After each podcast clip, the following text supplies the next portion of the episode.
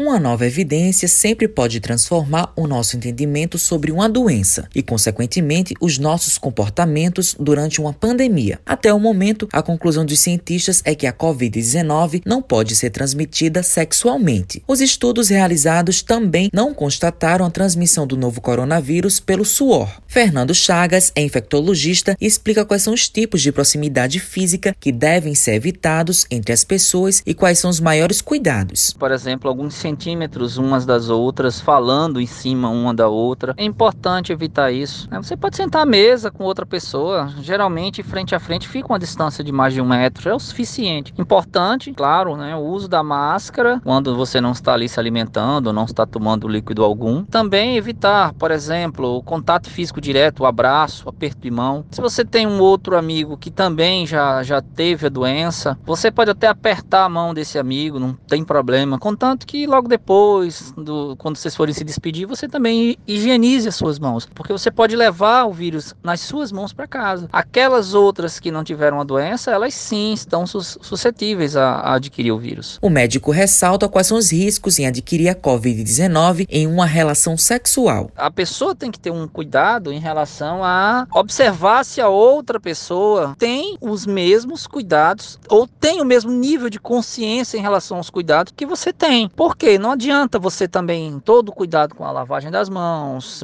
manter-se distante um metro, um metro e meio das outras pessoas, evitando aglomerações, você está com cuidado do uso da máscara e você conhece alguém que não tem cuidado algum, muitas vezes teve a doença e acha que não pode passar para ninguém. Então, essa outra pessoa pode estar sim com alguma parte do corpo com vírus por ter tocado em outra, por ter tocado numa superfície contaminada e você está exposto à mesma situação. Você não pode comparar o toque das mãos a superfície de contato ao apertar a mão como a superfície de contato entre duas pessoas ao se abraçar. O risco é maior nesse sentido. O especialista pontua quais são as chances de contaminação do novo coronavírus através do beijo. Ao beijar, você troca saliva, você compartilha saliva, tecido mucoso, que é o tecido extremamente vascularizado e com baixa proteção. Então, o beijo, sim, tem um risco de transmissão muito grande, porque a mucosa oral oral, que é o tecido oral, assim como a nasal, são locais de entrada e de penetração do vírus no nosso corpo. Matheus Silomar para a Rádio Tabajara, uma emissora da PC, empresa paraibana de comunicação.